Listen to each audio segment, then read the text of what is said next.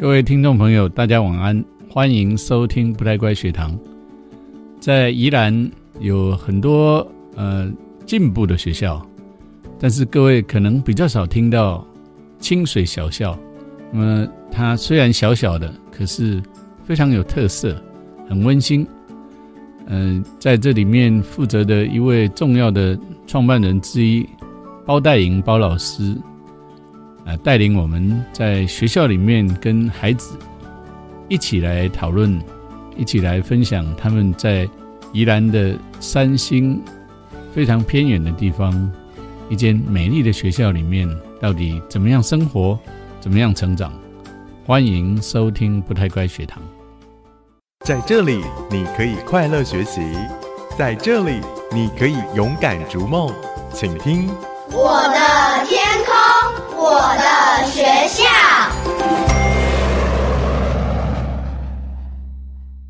谢谢你们啊！今天来到这边，觉得这里好漂亮啊！要不能不能先麻烦你们几位先自我介绍一下？呃，我叫游子颖，国三。国三，我叫蔡东浩，国三。国三，哎，我是陈凯军，国三。哦，你们都国三，都是这样。国三。呃，国就国二蔡子子。林荣佳，然后国二，周雨涵，然后国二。好，我们先从国三的请教。你来这边多久了？国一时候进来的，国一进两年多了，哦，你为什么选择这里？全是很棒啊！啊、很棒，我也觉得很棒。但是每个人的棒法可能不一样。你为什么觉得他棒？体制外的、啊，就国国小也是体制外的，然后就想要继续是体制外的你国小在哪里？中职。啊，你是中子啊？嗯，那我是被我爸妈呃逼进赶进来的，真的啊、嗯，爸妈为什么把你赶到这里来？因为他们嗯，他们可能觉得我不太适合关在一个教室里面整天读书吧，需要就是想让我有时间去多接触学习别的东西，不同的东西。嗯，那你来这边的感觉呢？呃，我觉得呃，我觉得跟我来当当初要来这边的目的有些许的落差。哦，些许落差。你能，你愿意说一下吗？呃，落差就是呢，我一开始来这边的目的就是有点像是逃，就是逃避学习，然后寻找自己的兴趣。嗯，但是现在变得好像是说，学习如何学习，嗯就是学习如何爱上学习。嗯现在我自己觉得我的目的有点变成这样。嗯，蛮好的。嗯，你你可以再说一下你的名字吗？我的名字叫蔡东浩。东浩。嗯嗯，确实很不简单。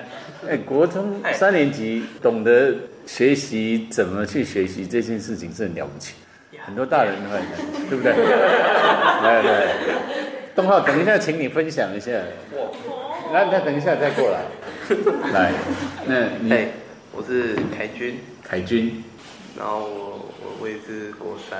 呃，我当初来这边其实是为了要准备去国外读书，嗯，就是多读英文。但是后来我发现我的兴趣好像就是兴趣好像是煮煮东西，煮东西。对吧、所以我现在也有就是要准备这种有可能要去蓝带学校啊之类的。哦，那这边有机会让你练习煮东西吗？有啊，早午晚餐都可以。啊，真的、啊。哎，对啊，早午晚餐都可以。那说说看是怎么样的机会？哎，怎么样的机会？早餐我们现在有那个早餐吧，就是那时候我想说大家可以帮忙煮早餐啊，然后一起吃啊。嗯然后午餐就是每个人都各煮自己的，嗯，晚餐晚餐就看你要怎么煮就怎么煮啊，你也可以买外面。哦，你们住校吗？对啊，住校在三星。啊、在三星。嗯，OK。会不会想家呢？不会，不想。啊，你家住哪里？大直。大直。海军想要，呃，将来走这个厨艺这一条路是吗？是。要上南带学校。那帅哥，你叫？啊，你的大名？蔡志志，志志。嗯，谈一谈你自己好不好？你为什么来这里？我上国中的时候，然后我妈就说，然后读民生国中还是清水小校，我就说清水小校是什么东西，然后结果就就过来，然后我就说，哦这里好脏哦，然后我妈就说你来青年小巷，你你就可以骑脚踏车，可以弹钢琴，可以用笔电，然后我就过来了。啊，那 结果来这里呢，真的都可以做这些事吗？可以啊，哦，哎，那我现在都，那我那我现在都不想做那些事了。啊，为什么？因为做腻啊，就是骑脚踏车骑腻啊，然后弹钢琴，有时候弹太久也会弹腻啊，然后那个用笔电就算了吧，用笔电打起来打开来就就就就一堆功课把它前面就很烦了，就不想用。哦，那你现在在做什么？我也不知道，睡觉。睡觉。每天呢要睡多久？以今天来说，因为我今天睡过头，然后很早睡，所以应该睡了十二个小时。然后，然后我今天早上还没睡觉了，不过下课下课下课我也不知道，今天还没，今天就十二个小时而已。嗯，那你平常平均睡几个小时？有时候熬夜可能一个小时都没睡啊，或者一个一两个小时啊。然后如果没熬夜就八个小时、七个小时或五个小时啊，不一定啊，都不一定有可能啊。，不一定。那那什么事情让你会熬夜？就看书啊，看什么书？武侠小说之类的。哦，武侠小说。嗯，那学校的学习有没有什么事情让你想要熬夜的？没有，没有，目前还没有找到这么有兴趣的。没有。好，等一下我们再过来。荣家，说说你为什么来这里？嗯，因为当初我姐在找学校的时候找到这里，然后后来就觉得这里很棒，然后就跟着过来这边读。哦，你是哪里人？以前在桃园，现在搬过来。桃园哦。嗯。哦，那芝芝是哪里人？台北。台北。啊 你你都来这边久了都忘了啊。好，荣家，你来这边有没有什么改变？不确定。你当当初来的目的是什么？当初来只是跟着姐姐啊，还有呢？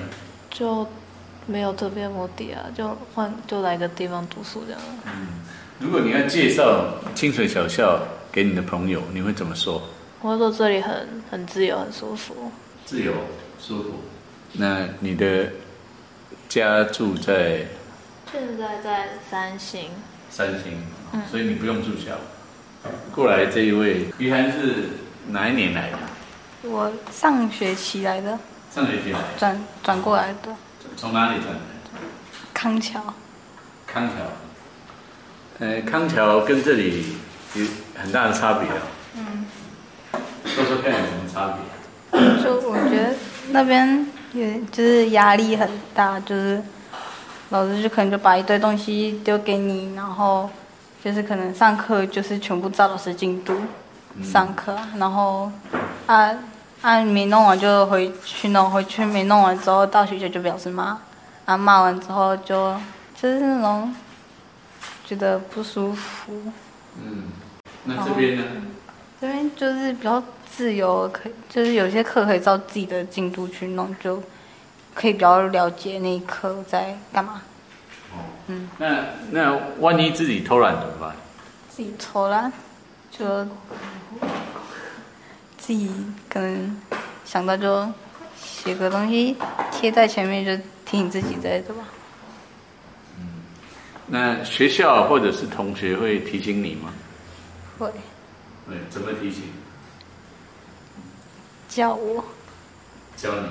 嗯，啊、如果你以前的同学问你，你会怎么说？问我怎么样以前康桥的同学问你说这里的日子怎么样啊？我说，我就说过得很快乐啊，就是自由，比较舒服，比较可以照自己速度去学习。呃，康桥的同学，你觉得他们有那种自由、快乐、舒服的感觉的比例大概有多少？嗯，要看每个人吧，嗯，你看感觉全班大概有多少？全班一半一半吧，那这边呢？还在确定。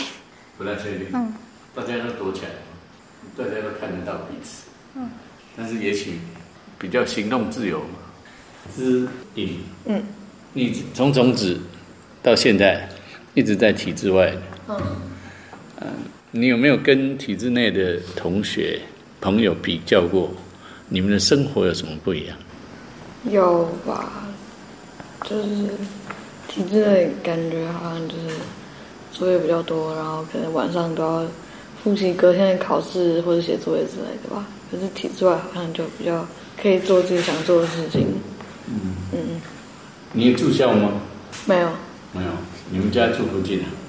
就是从台北搬到宜兰。哦，这里这里有几位家里为了你，然后搬到这里来，两个，了不起啊！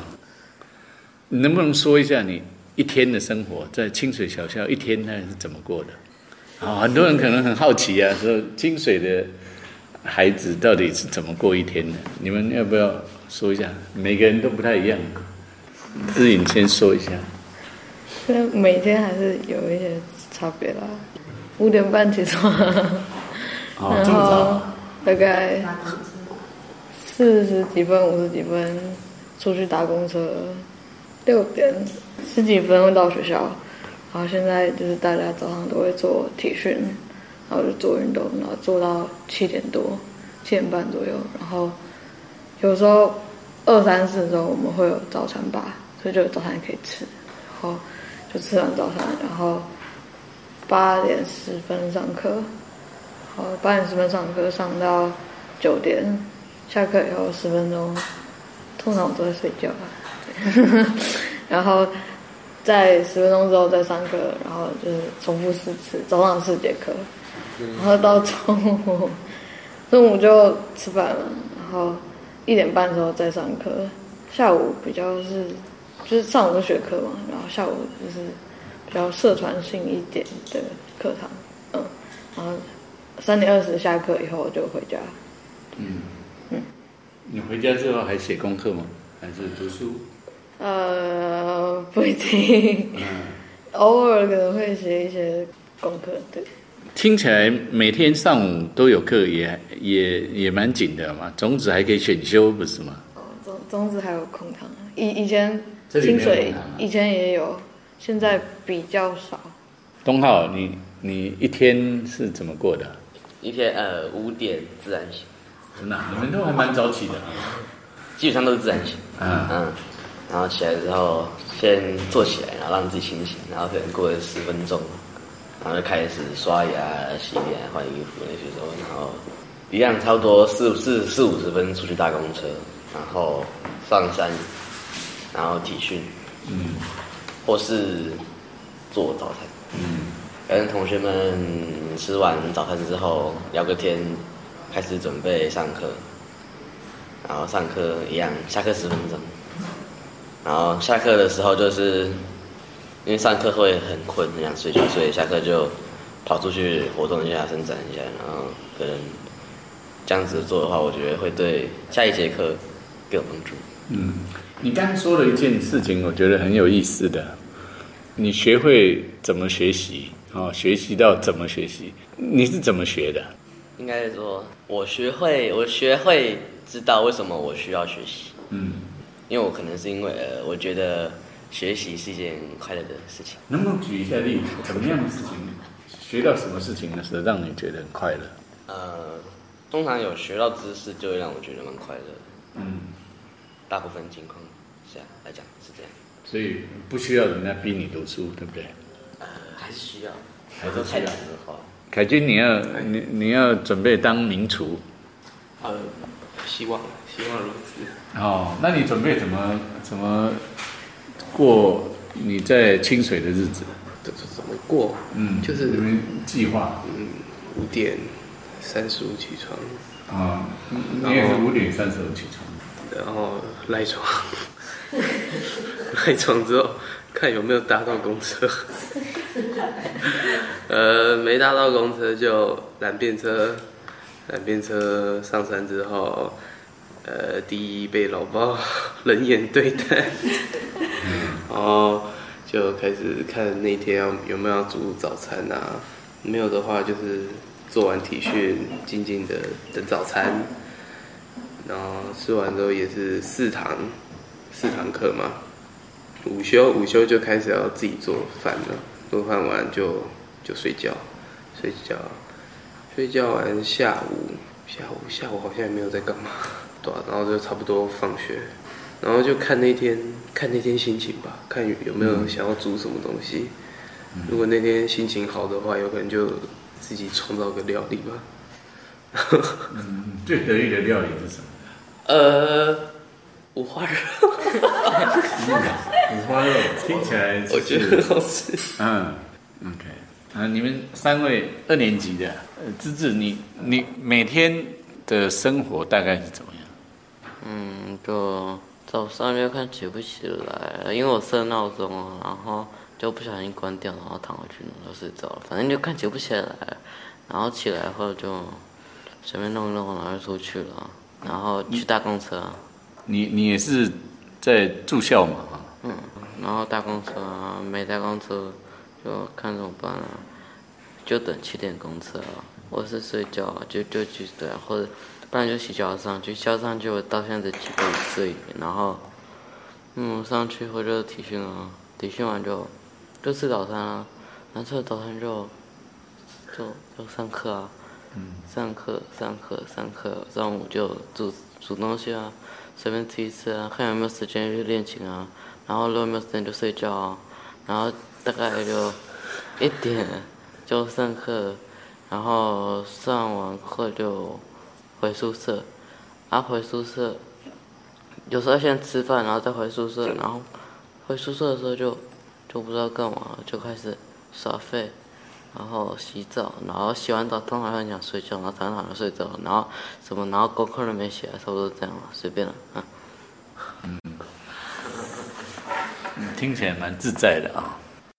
如果啊，你们要跟一般的你们的同年龄的其他学校朋友介绍这个学校，你你认为这里最得意的事情，你一定要说的事情是什么？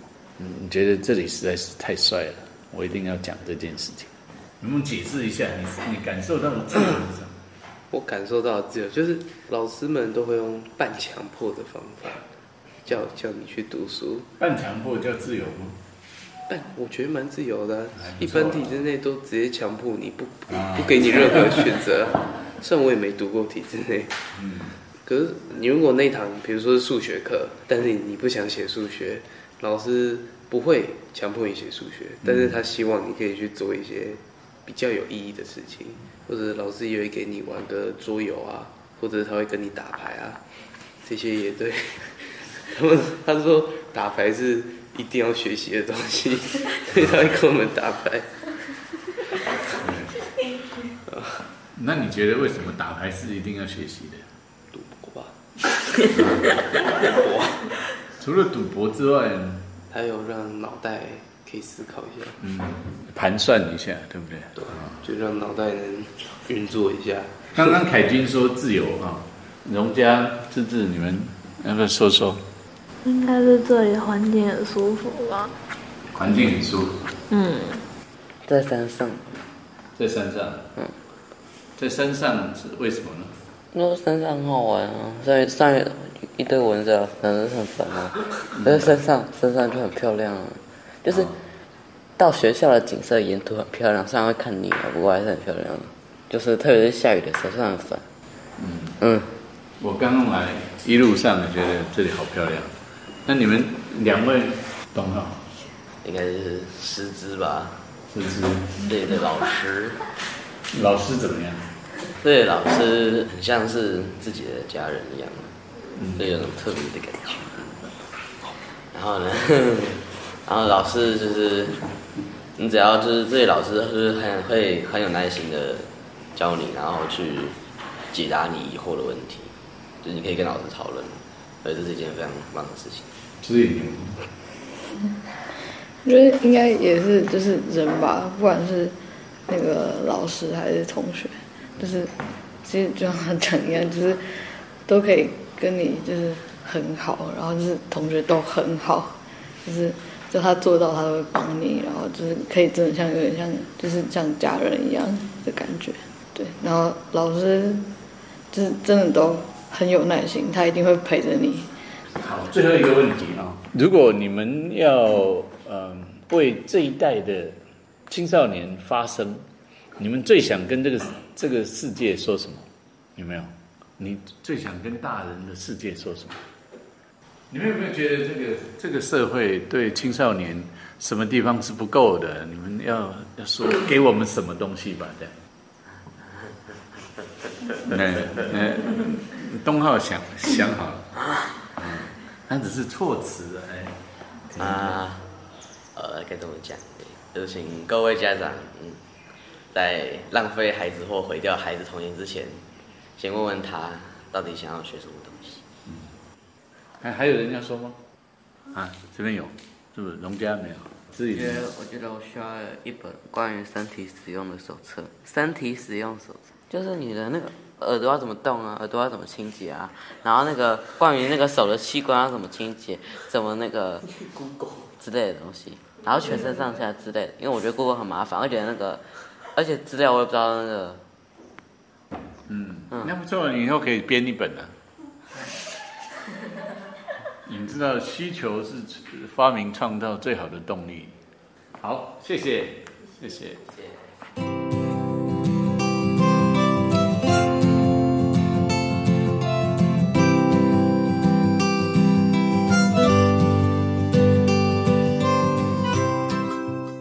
听什么样的自我介绍？呃，你你是谁？我是林兆忠，双木林，然后一兆两兆的兆，中间的中，性别男，十八岁，还在读高四，资深高中生。嗯嗯，那你你来清清水多久？呃，是今年第五年。哦，还蛮久了，从国中的时候就来了。对，清水给你最大的影响是什么？最大的影响哦，我觉得全部都很大。等一下我想一下最大的影响。那你你可以讲全部。完了，这样说来话长，我要精简一点。我想一下啊，总之我以前是一个性格暴躁的小朋友，然后就是平常都不上学，然后就有点接近小混混。后来呢，我到了清水，他们就给我很多的空间，很多的自由，还有很多的信任，然后我就我就变成很大很大很大很大的不一样了，这样子的感觉。嗯，你国中的时候在哪里？诶，我在正大附中，我是正大实小的，哦然后读了正大附中，读了半个学期就不对，第一次段考的时候，反正那时候我就一直翘课，就被我妈转到那个南投基督教三育什么什么中学，嗯，对，然后在那边读一读，然后待了一个学期，可是总共上课时数大概是两个星期而已，所以，然后我就又跑回木栅国中，然后在那边跟那边的学校的小混混和不良少年卖刀子干嘛的，反正对啊，我后来后来比较熟练一点，我就。我妈那那段时间也被我阿公接到日本去，因为他说什么你太欺负你妈了，blah blah blah，所以那时候我家里面没有人管我，然后我妈后来从日本回来之后就把我带来这边了，大概这样。这边跟一般你以前待的那些体制内学校最大的差异是什么？就很自由啊，很自由。嗯，自由对你来说有什么重要？就是基本上比较像在面对自己，不像在面对学校，因为以前就是有一个压力啊，然后有一个老师，有一个什么身教组长之类的，你要面对那些人，但是到这边来的时候，你要翘课的话，就是翘啊这样子，所以就会良心不安之类的，嗯。就开始感觉自己有良心，需要去面对。不是，我一直都很有良心，好吗？我只是呃被蒙蔽了而已。嗯嗯嗯。你作为一个呃过来人，高四了嘛啊，你对于一般的青少年的父母有什么建议？怎么带小孩？怎么带小孩哦？我觉得基本上就是给他们多一点的信任，然后少管他们吧。就是如果我的小孩说让我出去上课，让我出去爬山，你就说好，我帮你签家长同意书，这样 这样就好了。呃，那父母总是会有一点担心的，怎么办？怎么安那个心？我觉得担心之前应该要先去了解，不是穷担心啊。就我看过很多人的父母，就是看到这件事情，我很担心，好不行，但是他没有了解那件事情到底是什么，他就是好不行不行不行不行，因为我很担心。嗯嗯，所以我觉得应该先去参与那个活动，先多了解一点自己的小孩在干嘛，可能会比较有助于担心，就是有助于了解那个担心。嗯，好，谢谢。好。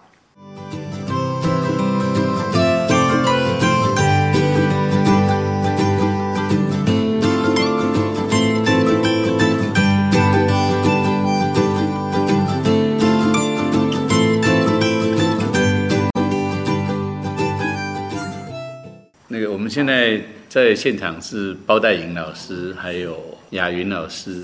那包老师是这边的算是创校元老，啊，能不能请您先介绍一下清水小校是什么样的学校？清水呢，是因为我想台湾体制内、体制外教育发展二十几年嘛，然后清水是大概是我们算是第二轮的中自主的体制外中学，然后最早我们都是有几个在原来台湾第一个体制外中学的比较有经验的老师，嗯，因为嗯，因为原来的中学发展的是就是自由论述、自主论述，所以在基本学科的课堂特别困难。那几个老师在在那样的环境里面发展出了课程架构之后，就会希望有一个空间可以去实践一个比较中庸的，就是我在某个程度上收敛学生的生活自主的自由，然后呢，我用来换取学习上比较大的自由，就是我觉得是一个中间值了，在某种程度，你刚刚会听到学员讲的那种什么。半，你说半强迫，好，就是学学生感受到是这样的情况，可能半强迫。我今天才听到，可是，在我们的想法里面，它是一个，它是一个平衡。因为你去想，学生如果把大部分力气，当你给他自由的时候，其实他想要的是生活上绝对的自由。然后，生活上的绝对自由，通常换取的代价就是学习时间被压缩掉。所以，那个在过去的经验里面，觉得这样实在是在教育上非常困难。我觉得他是有某种理想。是好的理想，可是实践上非常的困难。所以后来在清水，我们想我们想落实的就是有没有可能我去压缩掉学生生活上的自由，然后换取学习上最大的自由。所以它是在一种有一种比较相对应宽松的外在制约底下形成的自由。OK，这是清水的最初的原始初衷。所以当时我们拉出来课程是有啊，除了要保护基本学科。学科能力，以避免说，因为台湾毕竟是一个相对，呃，在学习上，我认为是相对封闭的，就是我们不太接受很多种可能性，所以在这种比较封封闭的环境里，如果还是让他完全不具备大家用来评比用的基本能力，那可能会对小孩的未来的发展其实有很大的限制，所以我们就有拉早上四个小时是保障学科。然后学科，我们对学科老师要求就是你要在可以在相对应自主、不使用威权的方方式去教育小孩，让他给他基本能力，这是学科的部分。然后第二个学科主要还是用呃国家的课纲。嗯，基本上是完全自主，就是因为我们呃中英数三个老师基本上在原来的学校都已经发展出一套教学法跟教材，那个教材就是可以。在给学生比较大的自由度里面去去学，所以是用那样那样一套东西过来，所以嗯，大概有一半吧，有一半会用到，就是学那个教育部的教材也是我们的选材之一，对对对，就是基本上是自由的哈，然后这是学科的部分，然后嗯，之前在原来的学校里面比较，我认为在那个环境教育对青少年。影响最大，然后 CP 值最高的，就说你可以借由那样的课堂，给学生最大的学习成效的两个课堂，就是我认为是戏剧、舞台啦，舞台表演跟跟所谓的登山教育。所以清水一开始创校就是有登山，登山跟嗯舞台戏戏剧就是被列为必修，就一定要修这样的课堂。那我们的戏剧是以小剧场形式，就是强调学生创意，不是不是只是。表演这样，它它是以以创意跟它有一点点接近，我觉得清水的小剧场课程有一点接近辅导性质，嗯，就是学生确实可以透过那样的舞台，然后他会你会看到学生转变，然后这是三大支柱，就是学科、戏剧、登山，然后第四个就是原来我们等于说我们要形成这个学校目标是那个叫做自治会，就是学生的自治课堂，嗯，那。大概几年下来，我们希望这个校园是全校师生共治的，就是学生跟老师一起来治理这个学校，所以会有一定的嗯会议，然后去制定规则，然后把权力放给学生。对，这个 run 了六年以后，确实，嗯，他没有想象中那么容易，就是在学生不具备一定程度的民族素养之前，你要让这个，他最后会流于，就是好像大家不断在定规则。定规则，在规则守战，所以所以那块是我们现在还还在反省的部分。那是当初立，就是这些东西是必备的。然后，嗯，其他的应该就是指实践吧。实践呢，大概就是早上是学科，下午是数科。然后，如果学生之间有纠纷，是以以学校的自治会的判决为主。这是当初的成立时候定的宗旨跟目标。现在才六年吗？啊，我们今年是第七年。啊，第七年。嗯。现在学生有多少人？今年学生是十四个。有跨国高中。都都跨过，就是都跨。有啊，就是你当我看到那个，如果当我就看到高中生，全部都是，大家都超过四年，在清水都超过四年，对，所以。那上课都混龄。嗯，现在其实自学某些自学课堂混龄，不过大部分的学科课堂还是会分龄。就是即便他们是自自主课堂，可是他们跟自己同年级一起上，他们会觉得比较自在。哎，所以还是他们的课表跟。跟其他学生课表其实很像，早上，像他就两堂，可能两堂数学，两堂英文，两堂社会，对，就各个学科都有这样子哈，哈。那现在有几位老师，专任的老师？专任老师现在基本上应该是只有三个，然后其他我们大部分都是兼任老师，我们有很很强的兼任老师，然后后来就是说这个是创校之初的那个课程。然后之后慢慢发展，发展，我觉得我们的就是我刚才讲我们那个发觉学生思辨能力偏弱，就是原来进来的学生思辨能力其实没有那么强。那我们要去发展公民论述，或是要发展发展所谓的自主自主学校园，它有困难。所以我后来就再去找了哲学老师，对我们真的找到一个很强的哲学老师。所以现在哲学课也变成清水的必修课程，啊，对，就是后来必修课程又多一个。然后再加上，因为我们原来拉过来的那个中文教育，哎，郑老师应该知道，我们原来拉过来中文教育是所谓的，嗯，对，就是古典古典文学。可是后来一样遇到问题，就是古典文学对大部分现在的国小毕业学生来讲，我不知道是不是只有清水学生，还是全台湾了。至少清水看起来是门槛太高，即便他已经让他。简化，或是让它变得有趣，可是还是门槛太高，对那古典古文阅读能力还是带不起来。所以，所以我们另外有一个老师，就是我的姐姐，郑老师，到会去可以看他课堂。就是他，他因为在体制内待二十二三十年的经验，所以他对待那个基本能力的功力很强。所以后来我就一直拖着他，拜托他在这边教清水的。清水的文字，学生的文字能力，所以以后如果你有机会看到清水学生的文章，像家伙每天在泼的这些东西，其实都是有点都是那个包老师带起来的，然后就一按部就班去教教那个教那个中文课程。可是我们遇到的困难就是，我就跟跟全人有点一样，就是那个自主的部分，就是我即便有这么好的课堂，可是当学生不要学的时候，OK。还还是一样，对老师来讲非常的，对，很折磨。那你怎么处理这个问题？嗯，我们刚开始是就是像像我们这样的体制外的老师是有经验的，就有经验就是我可以我可以在一个课堂里面同时容纳那些缺乏学习动机的、不想学的、想学的，我可以甚至我可以利用这个落差去带课带这个自主课堂。